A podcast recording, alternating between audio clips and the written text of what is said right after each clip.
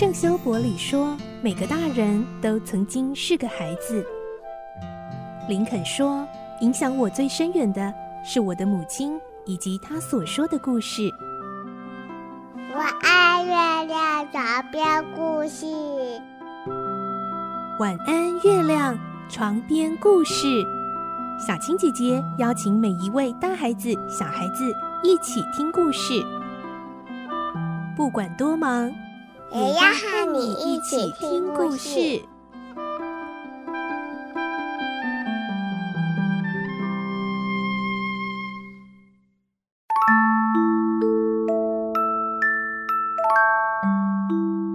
晚安，欢迎你和我们一起听故事。我是小青姐姐，我们继续来听科学怪人的故事。今天是十二集，我们会听到怪物偷偷观察小屋一家人的生活，也渐渐的、默默的跟他们生活在一起。他发现这家人其实非常的贫穷，于是他不再偷吃他们的面包了。他还偷偷的帮忙劈好木柴，捆好柴火，放在门口。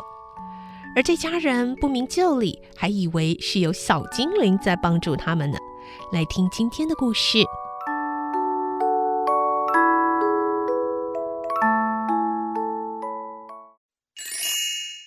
科学怪人》十二集，观察学习。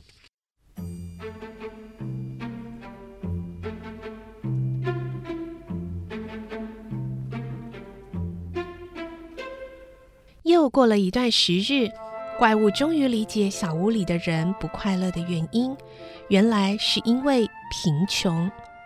他们的精神生活虽然富足，实际生活却非常贫困，这就是他们焦虑、不安和哀伤的根源。这家人的营养几乎全仰赖自家园子里的蔬菜和他们饲养的那头乳牛，但在这样寒冷的季节里，他们买不起好饲料来喂养乳牛，乳牛生产的乳量自然减少。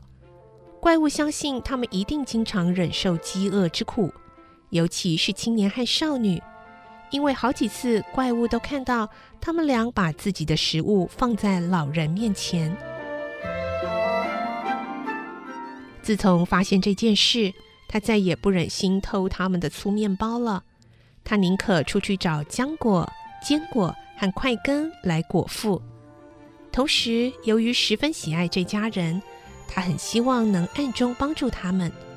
首先，他察觉青年每天都要花很多时间收集家里生活所需的木柴，因此他开始在夜里拿起工具，模仿青年的动作，帮忙收集许多的柴火。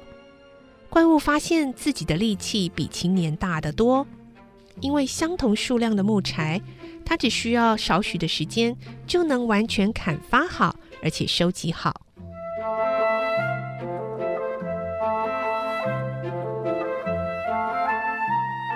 某天清晨，少女第一次发现门口整整齐齐地堆着一捆捆的木柴时，是多么的惊喜、讶异呀！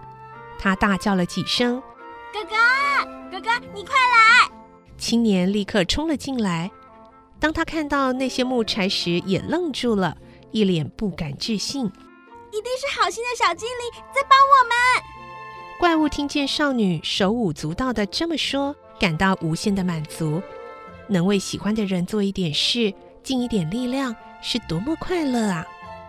不必花大量时间在森林收集柴火后，青年就有比较多的时间能用来修理小屋和种菜了。怪物发现自己的帮助很有效，就暗自决定以后天天都要这么做。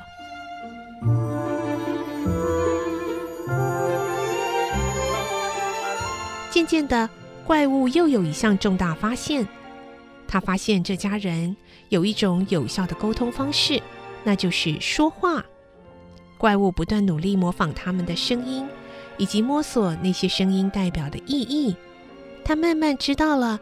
青年名字叫做菲利克斯，同时也被叫做儿子和哥哥。少女名叫阿加莎，同时也被叫做女儿和妹妹。老人的名字则只有一个，就是爸爸。除了他们的名字，怪物也逐渐学会一些单字，像是火、牛奶、面包、木头，还有最心爱的、最烦恼的这些词汇。怪物真希望能了解更多，他忍不住暗暗地想：如果有天他也能说他们的语言，懂得像他们一样多，举止像他们一样文雅，或许他们就不会嫌弃他丑陋的外表。或许，只是或许，他也可以加入他们。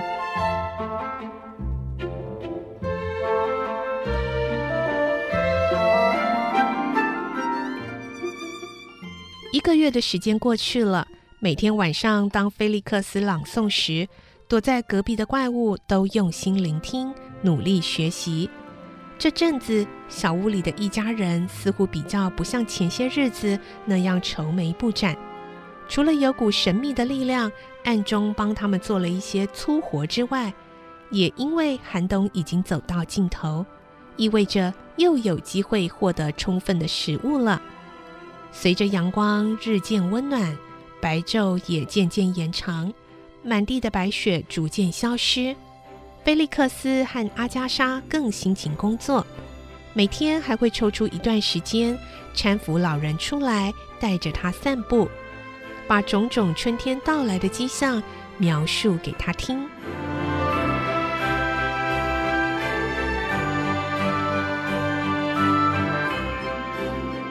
寒冬中，窝在屋子里的人们也都纷纷到屋外进行自己的工作。鸟儿唱出轻快的乐音，新叶开始在枝头萌芽。怪物比以往更加小心地躲藏，生怕被任何人发现。但即使在暗处，他仍惊奇地感受到大自然的变化。多么神奇啊！一个不久前还那么潮湿凄冷的地方。现在竟然如此生意盎然。尽管他知道自己适应恶劣环境的能力很强，但当然不反对环境能获得一些改善。在陶醉于春天的美景之余，怪物也开始振作起精神，做着各式各样的美梦。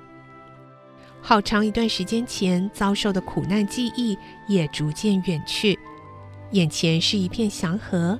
未来则充满着耀眼的希望和喜悦，当然，这全是由于他心中满怀期待的缘故。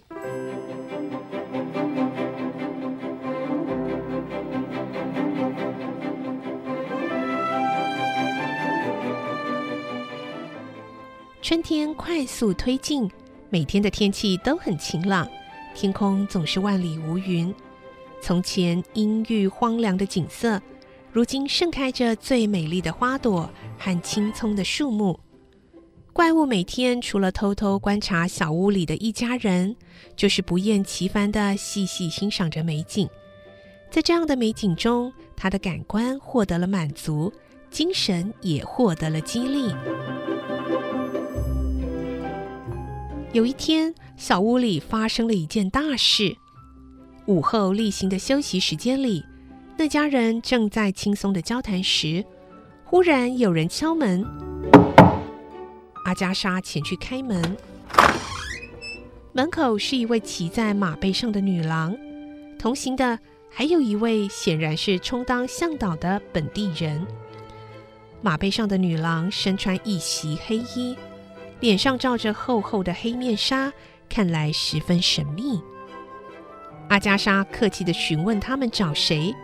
神秘的女郎开口：“菲利克斯，菲利克斯。”菲利克斯听到了声音，立即冲了出来。“嗯，你回来了！哎呀，哎，竟然回来了！”女郎急忙揭开面纱，露出犹如天使般纯洁美丽的容颜。女郎似乎百感交集，迷人的双眸中滑落几滴眼泪。并一边呼唤着菲利克斯的名字，菲利克斯，一边向他伸出纤纤玉手。菲利克斯大步向前，把女郎从马背上扶下来，然后把向导打发走，领着女郎进屋。女郎跪倒在老人跟前，正准备亲吻他的手，却被老人扶了起来，疼惜的拥抱。怪物在隔壁的窗户缝隙中悄悄地窥探了一切。他看得出小屋里的人，包括陌生的女子，现在的情绪都很激动。但是他不能理解为什么他们一直比手画脚。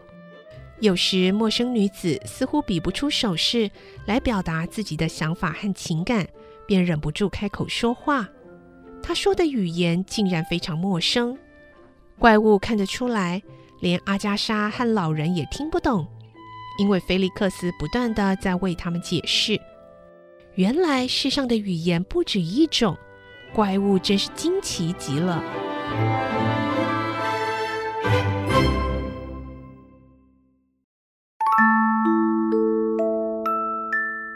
下个礼拜科学怪人的故事，我们再继续来听喽。